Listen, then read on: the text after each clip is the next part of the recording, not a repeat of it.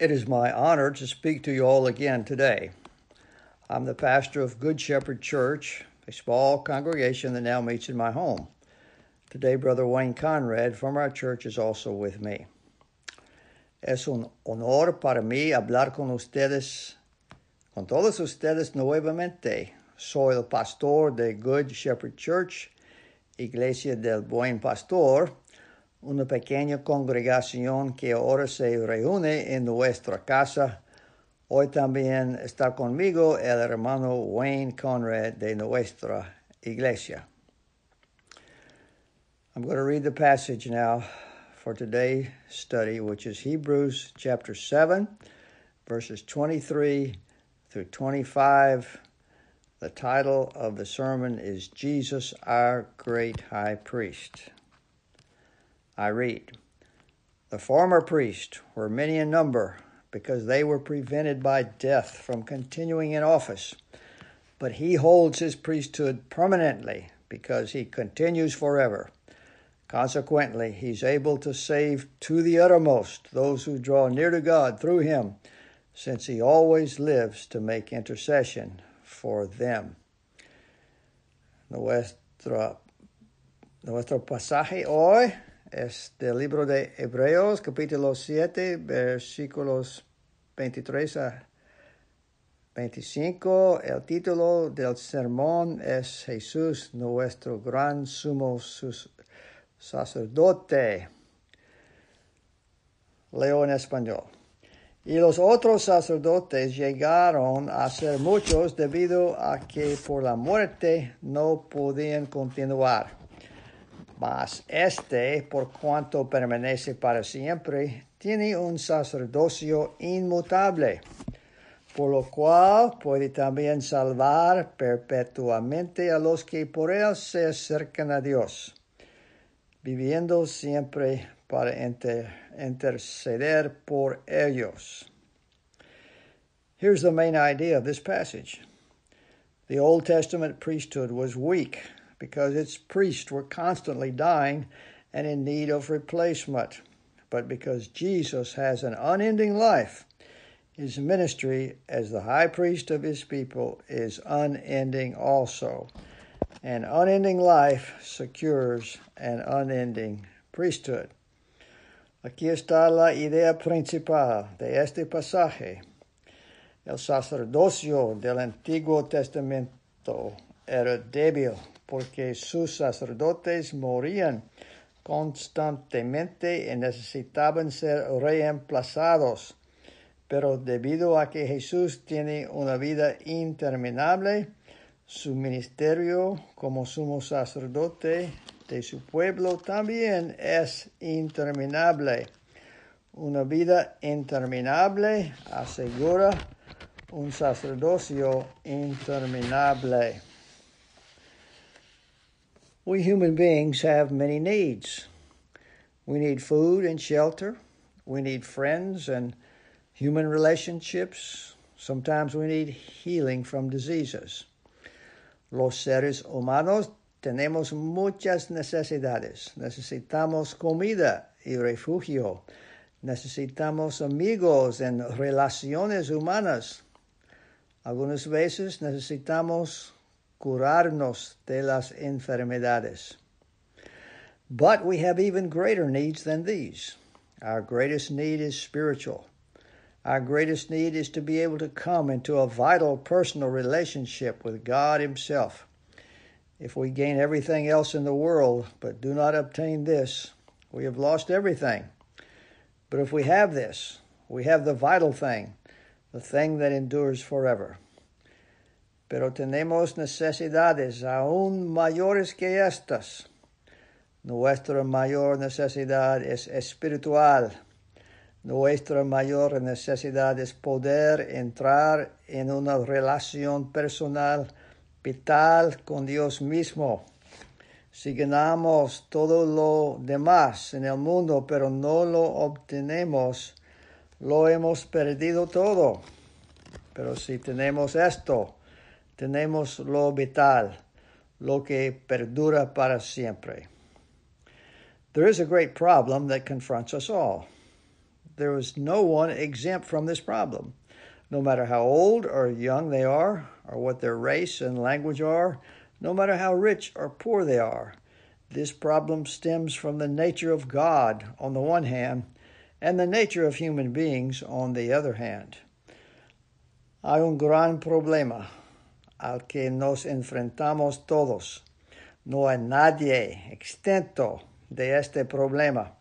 No importa que tan viejo o joven sea, o cuál sea su raza e idioma, no importa que tan rico o pobre sea. Este problema se deriva de la naturaleza de Dios, por un lado, y de la naturaleza de los seres humanos, por otro. In many ways, they are direct opposites. God is holy, man is unholy.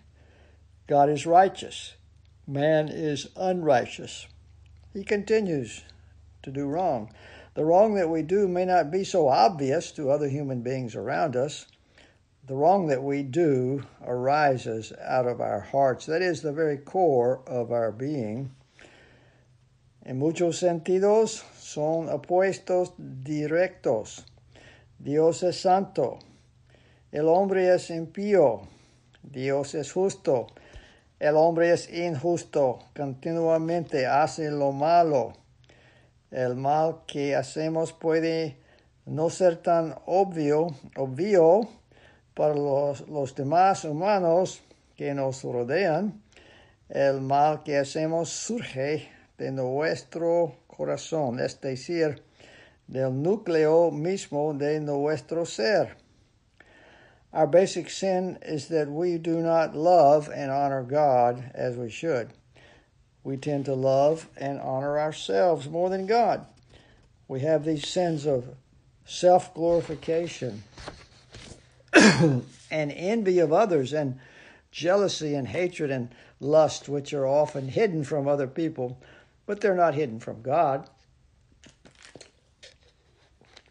Nuestro pecado básico es que no amamos ni honramos a Dios como debe, deberíamos tendemos a amarnos y honrarnos a nosotros mismos más que a Dios. Tenemos estos pecados de autoglorificación y envidia de los demás y celos, odio y lujuria que a menudo están ocultos a otras personas, pero no están ocultos a Dios. The Bible describes how God sees us. Romans 3 10 through 12 and verse 18.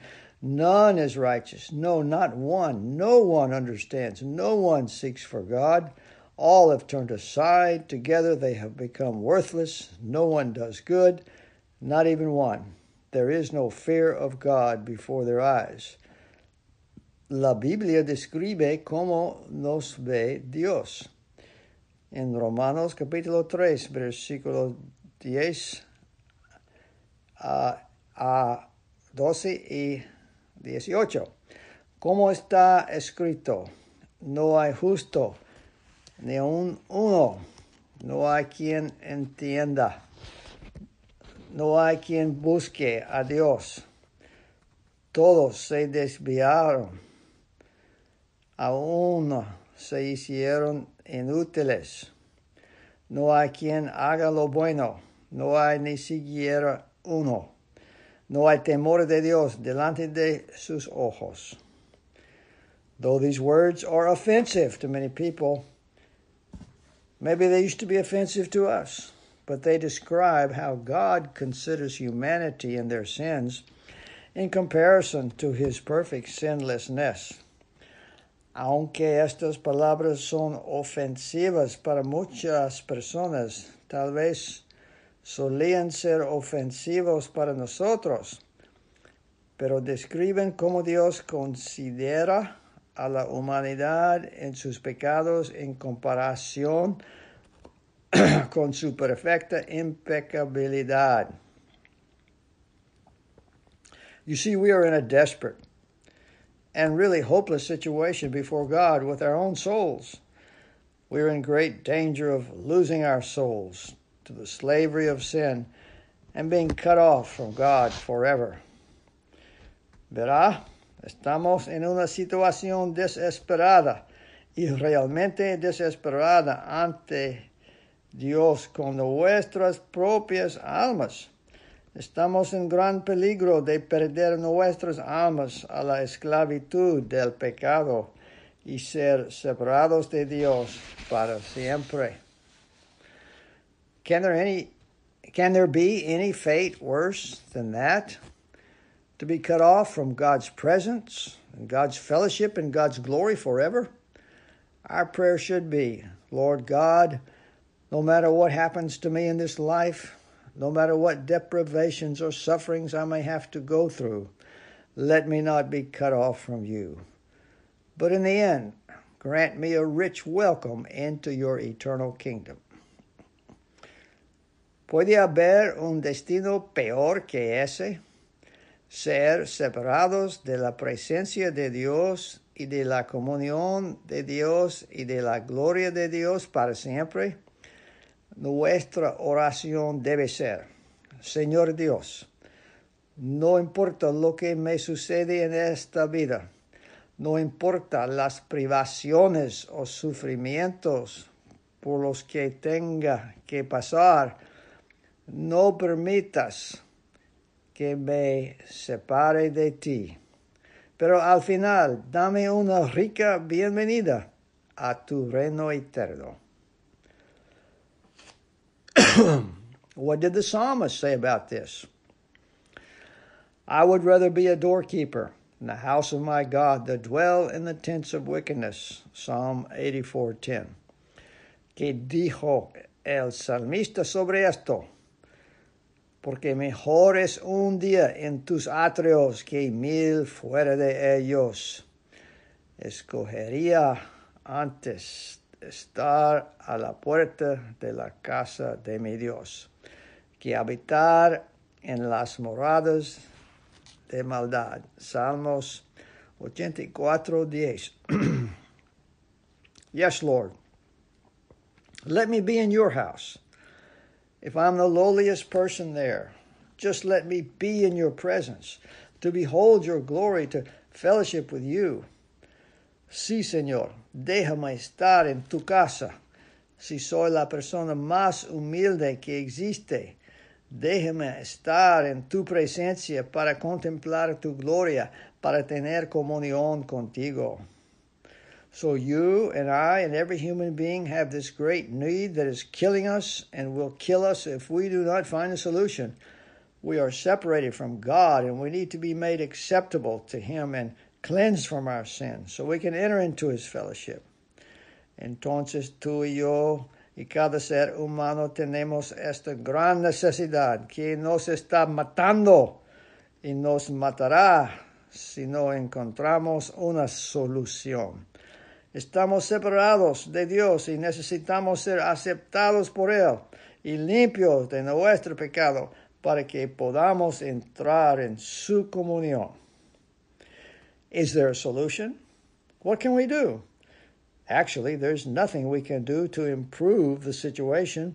We are powerless to perform such a great transaction as to make ourselves acceptable to God and bring ourselves into His presence. We are too defiled and we are too weak. We are too prideful of our own independence from Him and, too much enamored with our sins. We love our sins. We're quite content to go on living as we always have. God, don't disturb me. Leave me alone to live my life as I see fit. Existe una solución? ¿Qué podemos hacer? De hecho, no hay nada que podamos hacer para mejorar la situación. Somos impotentes para realizar una transacción tan grande como para hacernos aceptables a Dios y acercarnos a su presencia. Estamos demasiado contaminados y somos demasiado débiles. Estamos demasiado orgullosos de nuestra propia independencia de Él y demasiado enamorados de nuestros pecados. Amamos nuestros pecados. Estamos bastante contentos de seguir viviendo como siempre lo hemos hecho. Dios, Dios, no me molestes. Déjame solo para vivir mi vida como mejor me parezca. How can we escape such self absorption in our short sighted and sinful attitude towards God and His will? To tell you the truth, we cannot escape from this trap that we have put ourselves in. It's like steel teeth that has us in its mouth and it will not let us go. ¿Cómo podemos escapar de tal ensimismamiento en nuestra actitud miope y pecaminosa hacia Dios y su voluntad? A decir verdad, no podemos escapar de esta trampa en la que nos hemos metido. Es como un diente de acero que nos tiene en la boca y no nos deja ir. The Apostle Paul felt this helplessness and the captivating power of his own sin, and he cried out in Romans chapter 7, verses 23 to 25 Wretched man that I am, who will deliver me from this body of death? Thanks be to God through Jesus Christ our Lord. El apóstol Pablo sintió, sintió esta impotencia en el poder cautivador de su propio pecado y clamó en Romanos 7, 24 a 25. miserable de mí, ¿quién me librará de este cuerpo de muerte? Gracias a Dios por Jesucristo nuestro Señor. There it is. There's the secret. There is the solution to the captivity of our own sin. It is the Lord Jesus Christ. It is the Son of God. It is the one who existed in all eternity in the bosom of the Father. It is the one who took upon himself our human flesh and became completely like us, except he had no sin. Ahí está. Ahí está el secreto. Existe la solución al cautiverio de nuestro propio pecado. Es el Señor Jesucristo. Es el Hijo de Dios. Es el que existió por toda la eternidad en el seno del Padre. Es el que tomó sobre sí nuestra carne humana y se volvió completamente como nosotros, excepto que no tenía pecado. Here's the great thing that God has done. Instead of leaving us to wallow and drown in our own sins, He sent His Son to rescue us from our sins. Aquí está la gran cosa que Dios ha hecho. En lugar de dejarnos revocarnos y ahogarnos en nuestros propios pecados, envió a su Hijo para rescatarnos de nuestros pecados. We call this great event of the eternal Son of God leaving the Father's side and coming to earth, being born of the Virgin Mary as the incarnation. The word incarnation means in the flesh or in the body, and when and when we use it in reference to Jesus Christ, we are describing the fact that when he came to earth, he partook fully of our humanity. Llamamos a este gran evento del eterno Hijo de Dios dejando el lado del Padre y viniendo a la tierra, naciendo de la Virgen María como la encarnación. La palabra encarnación significa en la carne o en el cuerpo. Y cuando la usamos en referencia a Jesucristo, estamos describiendo el hecho de que cuando vino a la tierra participó plenamente de nuestra humanidad. Hebrews chapter 2 verse 14 says, Since therefore the children share in flesh and blood, he himself, that is Jesus, likewise partook of the same things.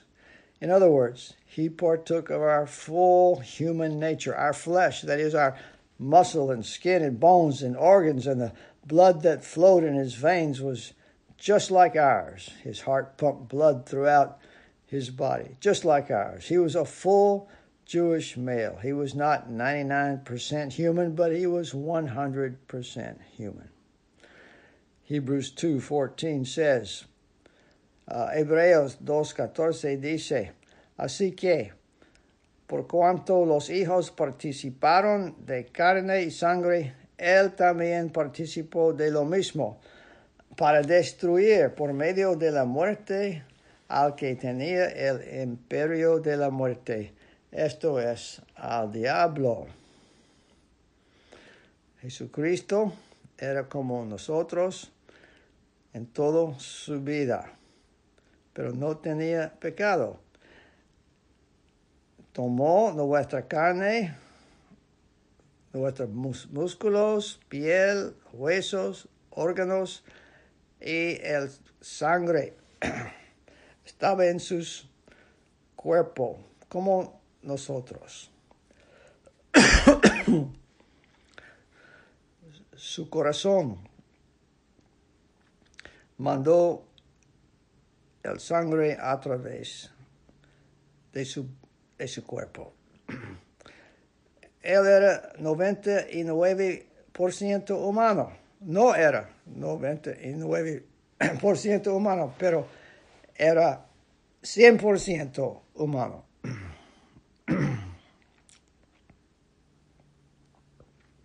when he worked hard in the summer, he sweat like you and me. When the temperature dropped below freezing in the winter, he got cold like you and me. When he went without food while walking on a long journey, he got tired and hungry, hungry, just like you and me. Cuando Jesús trabajaba duro en el verano, sudaba como tú y yo.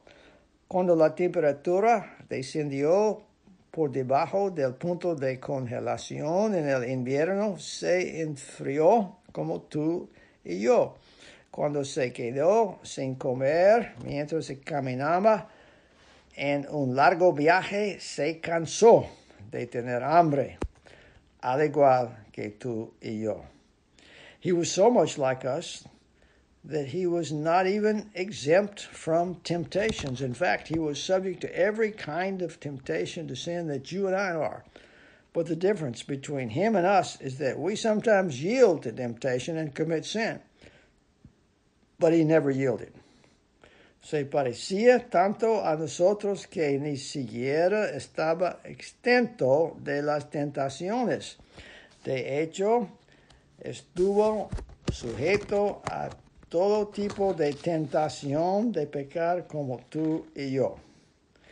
Pero la diferencia entre él y nosotros es que a veces cedemos a la tentación y cometemos pecado, pero nunca se rindió. What I want us to understand here is that Jesus was as fully human as you and I are. The difference, of course, is that he was just as much God as he was man. He did not lose his deity when he took on humanity. He was the God man who had come from heaven to rescue God's people from their sins. Lo que quiero que entendamos aquí es que Jesús era tan completamente humano como tú y yo. La diferencia, por supuesto, es que Él era tanto Dios como el hombre. No perdió su deidad cuando asumió la humanidad. Él era el Dios hombre que había venido del cielo para rescatar al pueblo de Dios de sus pecados. He came to earth to close the great gap, the chasm that existed between God his Father and us, the sinful creatures. Vino a la tierra para cerrar la gran brecha, el abismo que existía entre Dios, su Padre, y nosotros las criaturas pecadoras. What we needed was reconciliation with God. we were at war with God. We were enemies of God. It may be hard for us to accept this fact about ourselves, but that is what God's Word tells us. Ephesians 2 3 says, We all once lived in the passions of our flesh, carrying out the desires of the body and the mind, and were by nature children of wrath like the rest of mankind. Lo que necesitábamos era reconciliación con Dios. Estábamos en guerra con Dios. Éramos enemigos de Dios. Puede ser difícil para nosotros aceptar este hecho sobre nosotros mismos, pero eso es lo que nos dice la palabra de Dios. Efesios 2, 3 dice, entre los cuales también todos nosotros vivimos en otro tiempo en los deseos de nuestra carne, haciendo la voluntad de la carne y de los pensamientos y éramos por naturaleza hijos de ira, lo mismo que los demás. Romans 5 1 says, For if while we were enemies, we were reconciled to God by the death of his Son, much more now that we are reconciled, shall we be saved by his life. Romanos 5 1 dice, porque si siendo enemigos fuimos reconciliados con Dios por la muerte de su Hijo, mucho más, estando reconciliados, seremos salvos por su vida. Here we were, enslaved to our sins, enemies of God, but the scripture here says we were reconciled to God by the death of his Son. que soy yo, que trajo reconciliación, que es paz y comunión entre Dios y los hombres y mujeres pecadores, fue la muerte del Hijo de Dios. What is it that brought about reconciliation? That is peace and fellowship between God and sinful men and women. It was the death of the Son of God. We cannot pay to God the debt that we owe Him for our sins. We are spiritually poverty stricken and cannot save ourselves. A man sinking down in quicksand cannot pull himself out. Someone must throw him a rope and then maybe attach that rope to the rear bumper, car, or truck and slowly pull that man out of the quicksand. No podemos pagarle a Dios la deuda que le debemos por nuestros pecados estamos azotados por la pobreza espiritual y si no podemos salvarnos a nosotros mismos. Un hombre que se hunde de arenas movedizas no puede salir por sí mismo. Alguien debe tirarle una cuerda y luego tal vez atar esa cuerda al parachoques trasero del auto o camión y sacar lentamente a ese hombre de las arenas movedizas. It is Jesus' death and Jesus' burial and Jesus' resurrection and Jesus' ascension to the Father's right hand that are the objective historical time and space events that God uses to save us from our sins.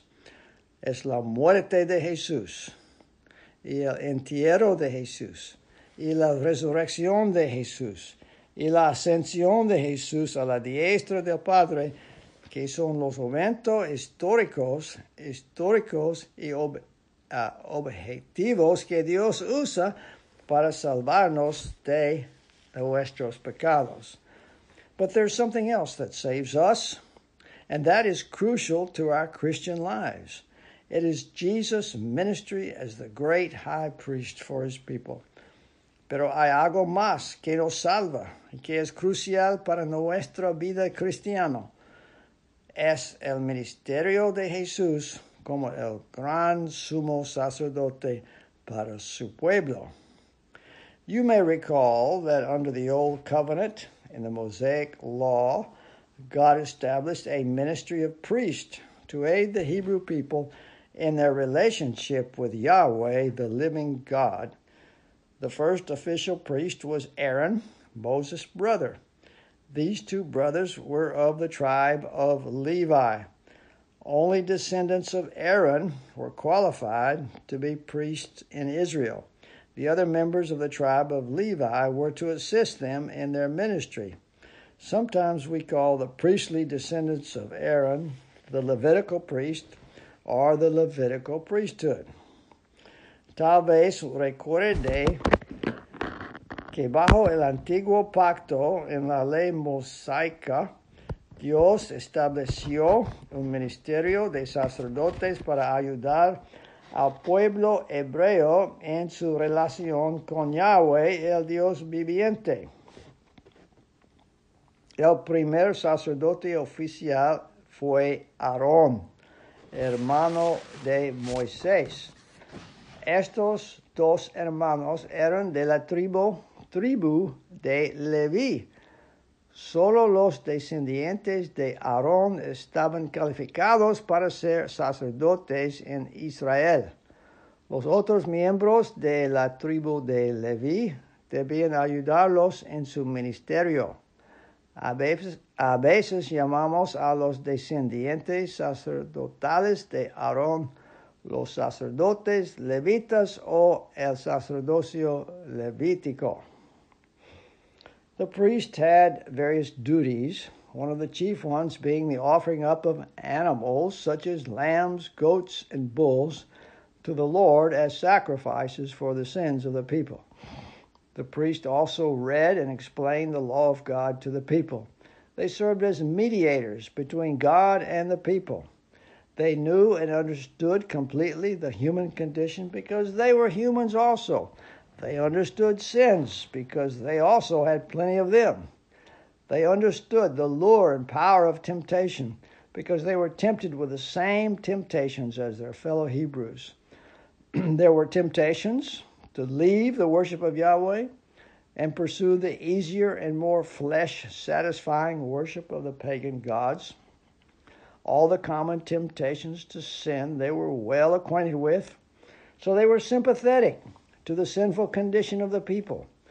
But on the other hand, they also knew and understood the law of God. They understood the holiness and awesomeness of God. So they stood between the holy God and his sinful people and sought to bring the people to God and God to the people. They served as agents of reconciliation. For example, I have an insurance agent. He seeks not only to sell me insurance, but stands between the insurance company and me, the customer, to bring understanding and a working relationship between the two parties. Los sacerdotes tenían varios deberes, deberes. Uno de los principales era la ofrenda de animales como corderos, machos cabríos, y toros al Señor como sacrificios por los pecados del pueblo. Los sacerdotes también leyeron y explicaron la ley de Dios al pueblo. Sirvieron como mediadores entre Dios y el pueblo. Conocían y comprendían completamente la condición humana porque también ellos eran humanos comprendieron los pecados, porque también tenían muchos. Comprendieron el atractivo y el poder de la tentación, porque fueron tentados por las mismas tentaciones que sus compañeros hebreos. Hubo tentaciones de dejar la adoración de Yahvé, y seguir la adoración más fácil y más satisfactoria de los dioses paganos. Todas las tentaciones comunes al pecado las conocían bien. Así que simpatizaron con la condición pecaminosa de la gente, pero por otro lado conocían y entendían la ley de Dios, comprendieron la santidad y la maravilla de Dios. Así que se interpusieron entre el Dios Santo y su pueblo pecador y trataron de llevar al pueblo a Dios y de Dios al pueblo. Sirvieron como agentes de reconciliación. Por ejemplo, yo tengo un agente de seguros. Él busca no solo venderme seguros, sino que interpone entre la compañía de seguros y yo, el cliente, para brindar entendimiento y una relación de trabajo entre los dos grupos. when we are dealing with two parties that are so far apart as between the holy God and the unholy people, an agent of reconciliation is needed. This is what the priest did in ancient Israel under the law of Moses. Cuando estamos tratando con dos grupos que están tan separados como entre el Dios Santo y el pueblo impío, se necesita un agente de reconciliación. Esto es lo que hicieron los sacerdotes en el antiguo Israel bajo la ley de Moisés. The chief priest among the priests was known as the high priest and one of his duties was to enter the inner sanctuary of the temple in Jerusalem once a year on the Day of Atonement in the fall of the year and sprinkle the blood of animals on the mercy seat, first for his own sins and then for the sins of the people. It was this particular offering once a year that, in a unique way, deflected the judgment of God upon the nation for their sins for another year. El sumo sacerdote entre los sacerdotes era conocido como el sumo sacerdote y uno de sus deberes era entrar al santuario interior del templo en Jerusalén una vez al año en el día de la expiación en el otoño del año y rociar la sangre de los animales sobre el propiciatorio, primero por sus propios pecados y luego por los pecados del pueblo. Fue esta ofrenda en particular una vez al año que de una manera única desvió el juicio de Dios sobre la nación por sus pecados por um un año más.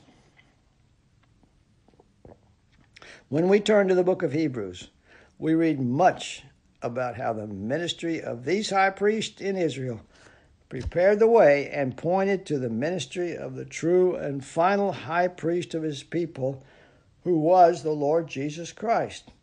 Today, I want us to understand a great fact that is presented to us in this passage in the book of Hebrews, chapter 7, verses 23 through 25.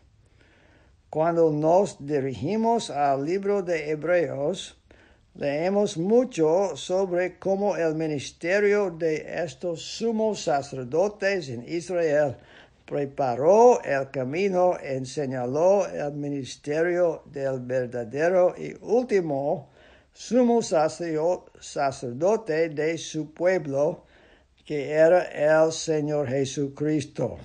Hoy, Quiero que entendamos un gran hecho que se nos presenta en este pasaje del libro de Hebreos, capítulo 7, versículos 23 a 25. The Old Testament priesthood was weak because its priests were constantly dying and in need of replacement. But because Jesus has an unending life, his ministry as the high priest of his people is unending also. And unending life secures an unending priesthood. El sacerdocio del Antiguo Testamento era débil porque sus sacerdotes morían constantemente necesitaban ser reemplazados. Pero debido a que Jesús tiene una vida interminable, su ministerio como sumo sacerdote de su pueblo también es interminable. Una vida interminable asegura un sacerdocio interminable también. Verse 23 states, The former priests were many in number because they were prevented by death from continuing in office. Versículo 23 dice, y los otros sacerdotes llegaron a ser muchos debido a que por la muerte no podían continuar. The former priest ministry was always ended by their deaths. El ministerio de los antiguos sacerdotes siempre terminaba con sus muertes. They were human, so the length of their high priestly ministry terminated when they died, so they had to be continually replaced. Eran humanos, por lo que la duración de su ministerio de sumo sacerdote terminó cuando murieron, por lo que tuvieron que ser reemplazados continuamente. But on the other hand, the great advantage of being a human is that they understood the trials, sins, and temptations of their fellow Hebrews and therefore could deal with them sympathetically. Hebrews 5:12 states that the high priest of Israel can deal gently with the ignorant and wayward since he himself is beset with weakness. Pero por otro lado, la gran ventaja de ser un ser humano es que entendían las pruebas, los pecados y las tentaciones de sus compañeros hebreos y por lo tanto podían tratar con ellos con simpatía. Hebreos 5, 2 declara que el sumo sacerdote de Israel para que se muestre paciente con los ignorantes y extraviados, puesto que él también está rodeado de debilidad. So the ministry of the Old Testament priest was essential for aiding the people in seeking cleansing from their sins and maintaining fellowship with God. This Old Testament priesthood, however, had a fundamental weakness. The high priest had to continually be replaced as each one's life ended, and he had to be replaced. The sins of the people never ceased, and the death of the high priest also never ceased. Entonces, el ministerio de los sacerdotes del Antiguo Testamento fue esencial para ayudar a la gente a buscar la limpieza de sus pecados y mantener la comunión con Dios. Este sacerdocio del Antiguo Testamento, sin embargo, tenía una debilidad fundamental. Los sumos sacerdotes tenían que ser reemplazados continuamente a medida que la vida de cada uno terminaba y él tenía que ser reemplazado. Los pecados del pueblo nunca, nunca cesaron y la muerte de los sumos sacerdotes nunca cesó. But when Jesus appeared as the great high priest, appointed by God, we read in Hebrews 7:24, but he that is Jesus holds his priesthood permanently because he continues forever. Pero cuando Jesús apareció como el gran sumo sacerdote designado por Dios, leemos en Hebreos 7:24. Pero Él, es decir, Jesús, posee un sacerdocio permanentemente porque continúa para siempre. But because Jesus lives forever, his priesthood never ends. Pero debido a que Jesús vive para siempre, su sacerdocio nunca termina. Jesus is not only human, but he is divine in one person. Therefore, death could not keep its hold on him. He rose from the dead, never to die again. He was appointed by God to be a priest forever. The book of Hebrews points out that the Levitical priests gained their office by virtue of being descendants of Aaron. Therefore, their appointment to the priesthood was by family lineage. But Jesus was appointed directly by an oath of God. Jesús no solo es humano, sino que es divino en una sola persona. Por lo tanto, la muerte no pudo retenerlo. Resucitó de entre los muertos para no morir nunca más. Dios lo nombró sacerdote para siempre. El libro de Hebreos señala que los sacerdotes levitas obtuvieron su cargo en virtud de ser descendientes de Aarón. Por lo tanto, su nombramiento al sacerdocio fue por linaje familiar. Pero Jesús fue nombrado directamente por la juramento de Dios. Hebrews 7:21 says, the Lord has sworn and will not change his mind. You are a priest forever. This is a quote from Psalm 110.4. Hebreos 7:21 dice, El Señor ha jurado y no cambiará de opinión. Tú eres sacerdote para siempre. Esta es una cita del Salmo 114. Thus it was by the sovereign appointment of God that Jesus was appointed to a permanent priesthood. Besides that, he was resurrected from the dead and crowned with glory and honor and rulership over the kingdom of God. Thus his priesthood is secured not only by the oath of God, but by his on his ongoing never-ending life. If you are a parent, for example, your ongoing life is a security for your children's ongoing well-being. They are secure and safe because you live on. You carry on your life to love them and provide for them. Así fue por el nombramiento soberano de Dios que Jesús fue designado a un sacerdocio permanente. Además de esto, fue resucitado de entre los muertos y coronado con gloria y honor y gobernación sobre el reino de Dios. Por lo tanto, su sacerdocio está asegurado no solo por juramento de Dios, sino por su vida continua e interminable. Si es padre, si es usted padre, su vida continúa en la seguridad para el bienestar continuo de sus hijos. Están seguros y protegidos porque usted vive. Continúa con su vida para amarlos y mantenerlos.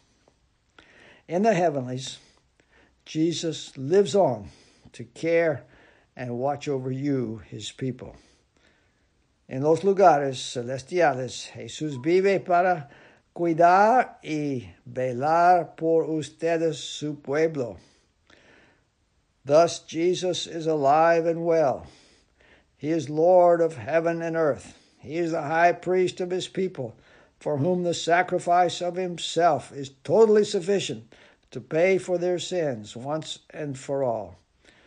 Their redemption is complete and his ongoing life of interceding for them as their great heavenly high priest guarantees his continual care and intercession for their well being. Por tanto, Jesús está vivo y bien. Él es el Señor del cielo y de la tierra.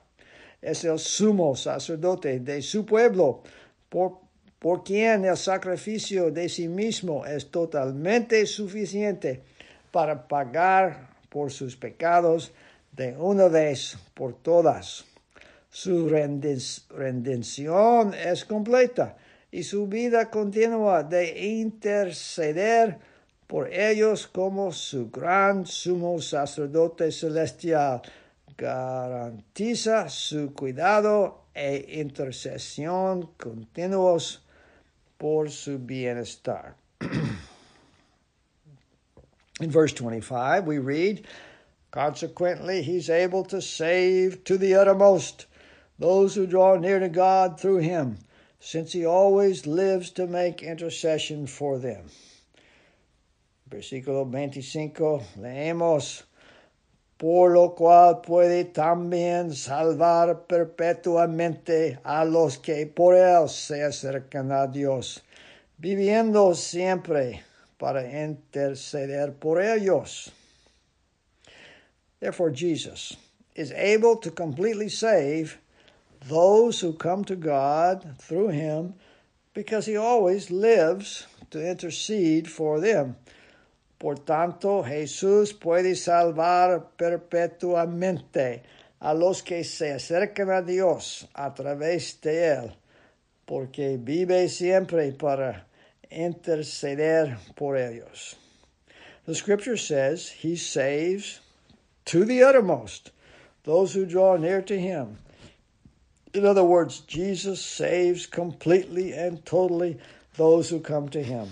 He saves them so completely that there's nothing else he could do or needed to do to save them once and for all from all their sins and grant them every spiritual blessing in himself, such as adoption, sanctification, justification, resurrection from the dead, and glorification. A person who is saved by Christ is as saved as they possibly can be they are secure in Him eternally. La Escritura dice que Él salva hasta lo último a los que se acercan a Él. en otras palabras, Jesús salva completa y totalmente a los que se acercan a Él. Él lo salva tan completamente que no hay nada más que pueda hacer o necesite hacer para salvarlos de una vez por todas de todos sus pecados y otorgarles todas las bendiciones espirituales en sí mismo, como adopción, santificación, justificación, resurrección de entre los muertos y glorificación. Una persona que es salvada por Cristo es lo más salva posible. Están seguros en Él eternamente. he, Jesus, has the ability, the power to save those who come to Him. His salvation lasts until perpetuity, forever.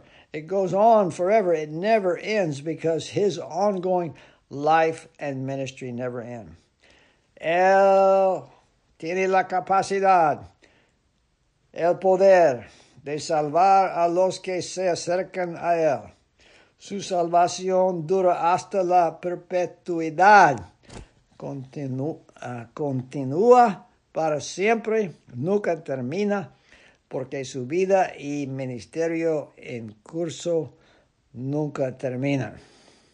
It is effective for those who come to God through Him, but they must come, and they must come through Christ.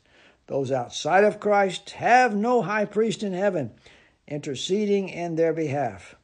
They must stand naked before God covered with their own sins, guilty and condemned, and under God's judgment.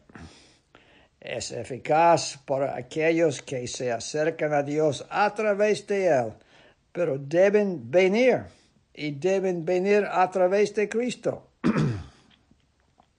Los que están fuera de Cristo no tienen un sumo sacerdote en el cielo que interceda en su favor. Deben estar desnudos ante Dios, cubiertos con sus propios pecados, culpable y condenado y bajo el juicio de Dios. But for those who come to Christ, this great high priest never ceases interceding for them. His ministry is active and personal and unfailingly faithful and unending. No matter what trial you may be undergoing now or in the future, remember that you have not escaped the attention of Jesus, our great high priest, and he is interceding, praying for you with perfect knowledge of what you need. It may not be what we think we need, but he knows better than we do what we need to carry on our ongoing sanctification. That is our growth in conformity to Christ and his character. And he knows better than we do what will most bring him glory through our lives. As Christians, we live and exist for God's glory, not just for our own happiness. Pero para aquellos que vienen a Cristo, este gran sumo sacerdote nunca deja de interceder por ellos. Su ministerio es activo y personal e infaliblemente fiel e interminable. No importa qué prueba esté pasando ahora o en el futuro, recuerde que no ha escapado a la atención de Jesús, nuestro gran sumo sacerdote.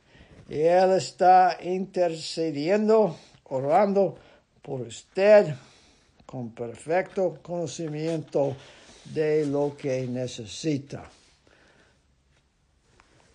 Puede que no sea lo que pensamos que necesitamos, pero Él sabe mejor que nosotros lo que necesitamos para llevar a cabo, a cabo, a cabo, a cabo nuestra santificación continua. Es decir, nuestro crecimiento en la conformidad con Cristo y su, y su carácter. Y Él sabe mejor que nosotros que es lo que más le traerá gloria a través de nuestras vidas. Como cristianos vivimos y existimos para la gloria de Dios, no solo para nuestra propia felicidad. Whatever the outcome of our trials, we can be assured of this, as verse 25 says He's able to completely save those who come to God through Him. God will save us from all our sins from all the judgment of God against our sins. And He will even redeem, save, and sanctify our bodies along with our souls. He will save us and restore us as whole persons to live in His presence forever. Cualquiera que sea el resultado de nuestras pruebas, podemos estar seguros de esto, como dice el versículo 25. Él puede salvar completamente a los que se acercan a Dios por medio de Él.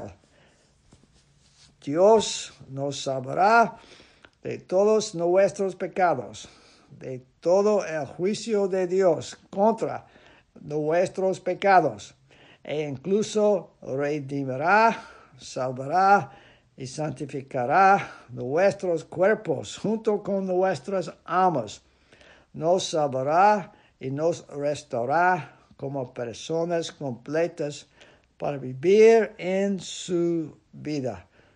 Presencia para siempre. Such is the result of the work of our great Savior and High Priest, Jesus Christ our Lord. Is he worthy? Yes, he is. Is he worthy of all blessing and praise? and honor. Yes, He is.